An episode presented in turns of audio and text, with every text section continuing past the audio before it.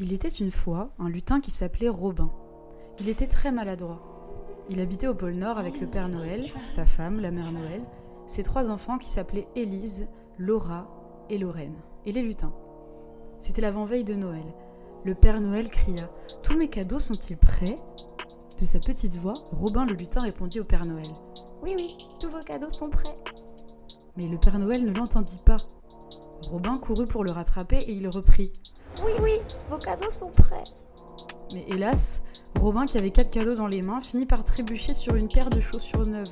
Le Père Noël, mécontent, cria de sa grosse voix Ce n'est pas vrai, Robin Maintenant, ces quatre cadeaux sont à refaire Deux ans continuèrent comme ça. À la fin de chaque année, les cadeaux étaient toujours à refaire et c'était toujours à cause de Robin qui était bien trop maladroit. Alors notre Robin décida de déménager. Ça l'embêtait beaucoup car il adorait les trois petites filles du Père Noël et les lutins. Et aussi parce qu'il devrait trouver un autre travail. Il réfléchit longuement, il mit deux mois avant de se rendre compte qu'il fallait vraiment qu'il déménage très loin. Il n'avait pas le choix. Chaque semaine, Robin avait l'habitude d'apporter tout de suite le journal de petites annonces Bonjour le 69 au Père Noël. Mais cette fois, il décida de lire d'abord les petites annonces de maison et de travail avant de l'apporter au Père Noël. En regardant dans le journal, il vit une maison qui était à vendre à l'orée de la forêt, à l'entrée du pôle Nord. C'était une maison avec chambre, placard à balai, WC, salle de bain, cuisine, bureau, salle à manger et une piscine creusée sous le sol avec des cocotiers et des sapins plantés à côté. Il vit aussi une autre annonce, c'était pour un travail. Patronne de bar s'appelant Emeline la Lutine cherche un serveur lutin. Il sauta de joie car les deux annonces l'intéressaient, mais tout à coup son visage s'assombrit. Les amis lutins et les trois petites filles du Père Noël vont me manquer. Le Père Noël et la Mère Noël aussi. Mais tant pis s'ils me manquent, j'irai les voir de temps en temps. Robin fit ses bagages, il emprunta le traîneau du Père Noël pour les mettre dedans avec les cartons du déménagement et il quitta tous ses amis. Au bout de 24 heures, il arriva à la maison et il la visita. Comme elle lui plaisait beaucoup, il décida de s'y installer. Le lendemain matin, il alla à son nouveau travail. Emeline la lutine était canadienne et elle parlait avec l'accent québécois. Elle dit à Robin Eh bien, faudra que tu prennes les notes et servir les clients, là.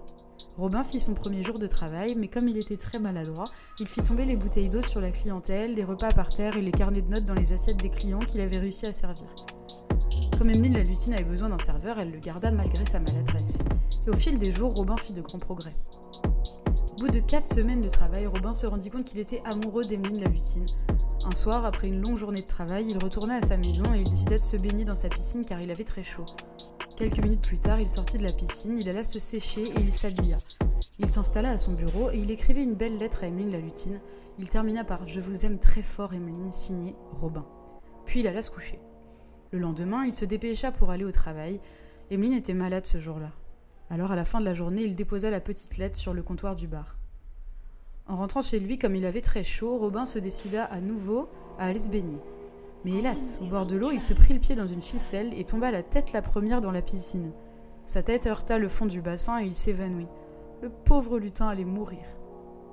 Comme Emeline la lutine se sentait mieux, elle avait décidé de passer à son bar pour voir si Robin y était encore. Elle vit la lettre sur le comptoir et la lut. Aussitôt, elle se rendit chez Lutin et le trouva dans sa piscine presque mort. Elle appela immédiatement les pompiers. Ils arrivèrent très vite et ils emmenèrent Robin à l'hôpital. Robin fut sauvé. Tous les jours, Emeline alla le voir dans sa chambre. Deux semaines après, Robin put reprendre le travail et retourner chez lui. Comme le lutin et la lutine étaient très amoureux, ils décidèrent de se marier. Lors du mariage, Emeline fut la plus belle de toutes les mariées de la Terre. Le Père Noël, la Mère Noël, leurs trois filles et les lutins participèrent à la fête. Robin et Emeline eurent ensuite beaucoup d'enfants et ils vécurent heureux pour toujours. Car vous savez bien que les lutins sont immortels, à part s'ils se noient dans une piscine, bien sûr. et un jour, leur fille, ah non, ça c'est une autre histoire que nous vous raconterons une autre fois.